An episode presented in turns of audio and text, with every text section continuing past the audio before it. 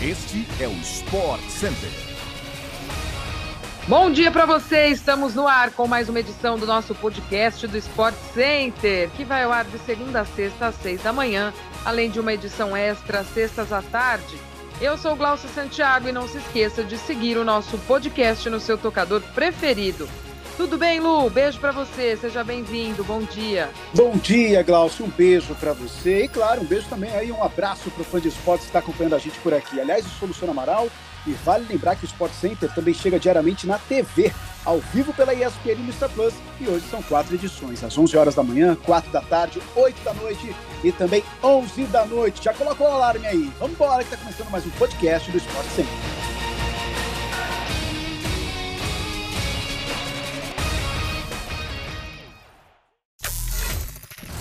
A tarde desta quinta foi de Europa League na tela da ESPN pelo Star Plus.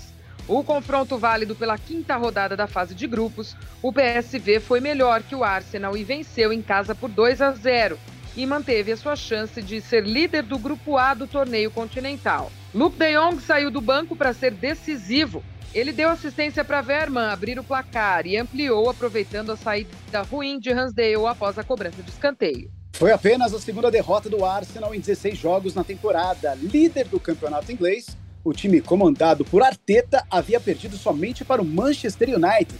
Diante do PSV, não teve grande atuação e ainda viu os rivais terem três gols anulados por impedimento. Gabriel Martinelli foi titular e perdeu boa chance no primeiro tempo. Magalhães e Jesus, os outros Gabriéis, saíram do banco na etapa final e pouco puderam fazer. Ele está de volta. Depois de ser afastado do clássico contra o Chelsea pelo técnico Eric Ten Hag por se recusar a entrar em campo contra o Tottenham, Cristiano Ronaldo parece ter selado a paz com o treinador e com as redes.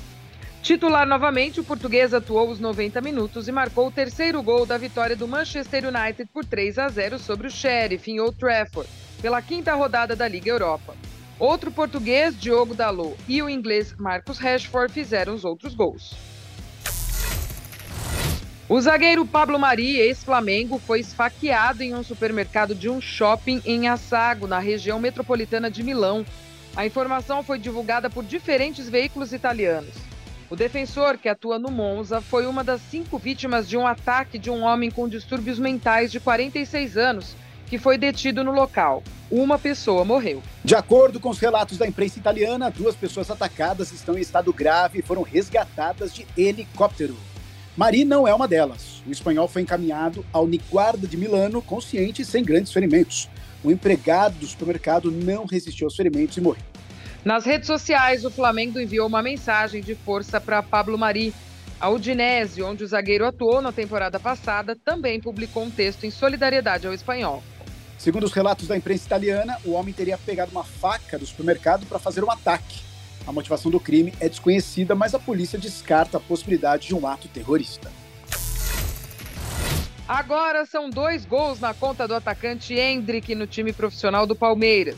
Na noite da última quarta-feira, o árbitro Braulio da Silva Machado fez uma alteração na súmula da partida e registrou o primeiro gol do Palmeiras contra o Atlético para o atleta de 16 anos. O time de Abel Ferreira venceu o Furacão por 3 a 1 na última terça e se aproximou do título do Campeonato Brasileiro. Depois de sair perdendo na primeira etapa, o Palmeiras buscou a virada no segundo tempo. O primeiro gol palmeirense foi creditado inicialmente para Gustavo Scarpa. O meia dividiu com Hendrick dentro da área para deixar tudo igual no marcador. Com a mudança na súmula, esse gol passa a ser o primeiro da promessa pelo time profissional do Palmeiras. Quatro derrotas seguidas e sem saber o sabor da vitória na temporada 2022-2023 Desta vez, os Los Angeles Lakers sofreram a derrota para o Denver Nuggets, do inspirado Nikola Jokic, que venceram em casa por 110 a 99 e chegaram ao terceiro triunfo na temporada. Lesionado e criticado pela torcida, Westbrook ficou de fora da partida. O fã da NBA acompanha nesta sexta-feira duas partidas da Liga na tela da ESPN pelo Star Plus. Às 8h30 da noite, o Indiana Pacers enfrenta o Washington Wizards enquanto às 11 horas da noite, o New Orleans Pelicans encara o Phoenix Suns.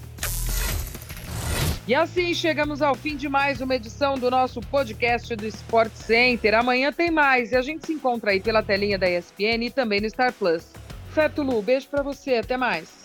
Valeu, Glaucia, valeu, Fã Esportes. Lembrando que amanhã nós temos duas edições. Não perca então e a gente se vê em breve. Até a próxima!